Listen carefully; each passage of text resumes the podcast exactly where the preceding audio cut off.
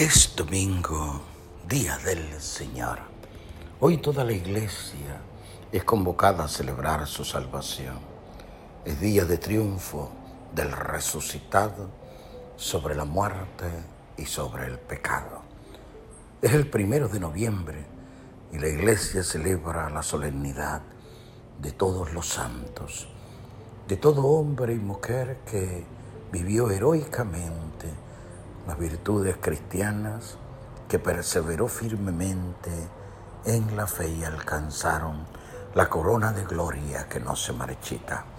Honramos a todos los santos y a ellos imploramos que intercedan en favor nuestro.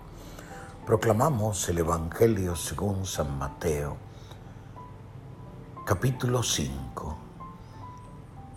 Al ver Jesús el gentío subió al monte se sentó y se acercaron sus discípulos y abriendo su boca les enseñaba diciendo, Bienaventurados los pobres en el espíritu, porque de ellos es el reino de los cielos. Bienaventurados los mansos, porque ellos heredarán la tierra. Bienaventurados los que lloran, porque ellos serán consolados. Bienaventurados los que tienen hambre y sed de la justicia porque ellos quedarán saciados. Bienaventurados los misericordiosos, porque ellos alcanzarán misericordia. Bienaventurados los limpios de corazón, porque ellos verán a Dios. Bienaventurados los que trabajan por la paz, porque ellos serán llamados hijos de Dios. Bienaventurados los perseguidos por causa de la justicia, porque de ellos es el reino de los cielos. Bienaventurados vosotros cuando os insulten y os persigan y os calumnien de cualquier modo por mi causa. Alegraos y regocijaos, porque vuestra recompensa será grande en el cielo. Palabra del Señor, gloria a ti, Señor Jesús. Hermanos y hermanas, Proclamamos en la fiesta de todos los santos las bienaventuranzas del reino. La fiesta de todos los santos que hoy celebramos es honrar a todos los hombres y mujeres que a lo largo de los tiempos, sobre todo en los dos milenios de vida cristiana, han alcanzado ya la gloria celeste. El pórtico de entrada al Sermón del Monte es el que hoy proclamamos, las bienaventuranzas del reino. Los hombres y mujeres que viven las bienaventuranzas son los hombres y mujeres que alcanzan esa participación gozosa y gloriosa con Cristo en la eternidad a la hora de su muerte. Son los que han vencido, los que como dice precisamente hoy el Apocalipsis, en el capítulo 7 son los que han lavado su vestidura en la sangre del Cordero, los que han vencido perseverando firmes en la fe. Todos somos llamados a la santidad. La santidad es vocación universal porque todo bautizado está llamado a ser santo. Dios ha dispuesto que seamos santos como el Padre del cielo es santo, que seamos perfectos como el Padre del cielo es perfecto. Ahora bien, ¿en qué consiste la santidad? ¿En qué consiste esto de ser santos? Muchas veces confundimos esta llamada a la santidad como un vivir continuamente de manera intachable, como un vivir constantemente la perfección sin cometer ningún error, sin cometer ninguna falla.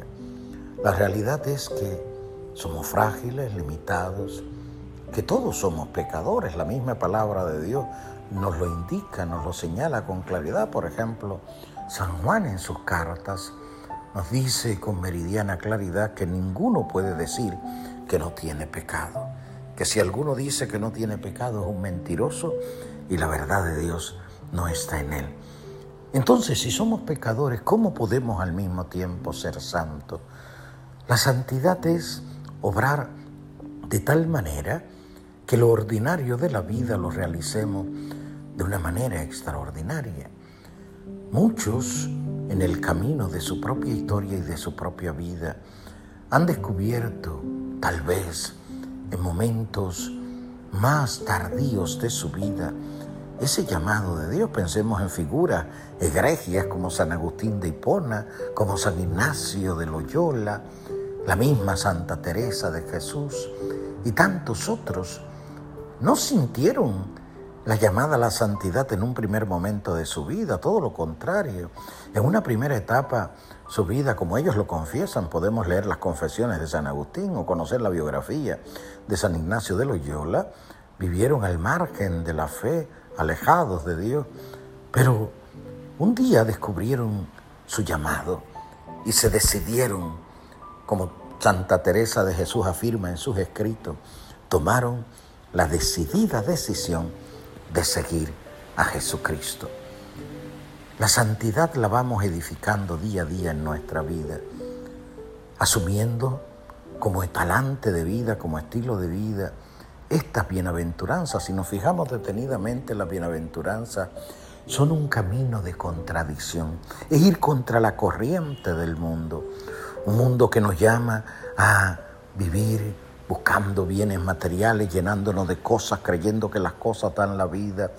Es decir, detrás de la riqueza, Jesús nos invita, nos llama a asumir la pobreza, a ser pobres, a tener un corazón de pobre, es decir, a depender tan solo de Dios, a darnos cuenta de que nuestra única riqueza es poseer a Dios, a darnos cuenta de que somos peregrinos, de que estamos de paso en esta vida, que un día tendremos que dejarlo todo a la hora de nuestra muerte, de que de nada nos servirá que podamos tener un banco, tal vez viró patas arriba echados, como se dice mal y pronto. De nada nos servirá haber alcanzado las altas cuotas de poder como hoy tantos aspiran precisamente en estos días. De nada nos servirá habernos dejado arrastrados por el placer si a la hora de la muerte no hemos cultivado aquello que nos conduce a la eternidad, al encuentro definitivo y pleno con nuestro Dios. Bienaventurados los misericordiosos, es decir, los que sienten con el corazón, los que se compadecen, los que ponen su corazón al servicio de sus hermanos, sobre todo de los desvalidos, de los más necesitados, de los preferidos de Dios que siguen siendo los pobres, los rechazados, los que son víctimas tal vez del odio de los demás, del odio del mundo. En definitiva, es ir contra la corriente de este mundo, sin temer, sin inclusive enfrentar la muerte violenta, el martirio, por causa del nombre y de la persona de Jesucristo. Hoy honramos a tantos hombres y mujeres que tal vez nunca serán canonizados, oficialmente declarados santos por la iglesia, pero que vivieron una vida santa, padres y madres de familia que vivieron entregándose a sus hijos, esposos que vivieron la fidelidad en su amor a pesar de todos los contratiempos, hijos que fueron dóciles, hijos que fueron obedientes y que cuidaron de sus padres hasta el final de sus vidas, trabajadores que vivieron su misión con espíritu auténtico de servicio, sacerdotes consagrados, religiosos, religiosas, que hicieron de su vida un servicio incondicional, un servicio de amor en favor de sus hermanos. Pensemos hoy en los que han dado la vida al servicio de los pacientes del COVID, que lo han hecho con generosidad, que no temieron incluso ser víctimas de esta pandemia, consagrándose y entregándose al servicio personal, médico, hospitalario, tantos que se han donado al servicio de sus hermanos, porque la santidad se construye amando, amando sin reservas. Que la Virgen, nuestra Madre, sea para nosotros modelo en nuestro camino hacia la plena santidad, que ella interceda por todos. Dios le bendiga, hermanos.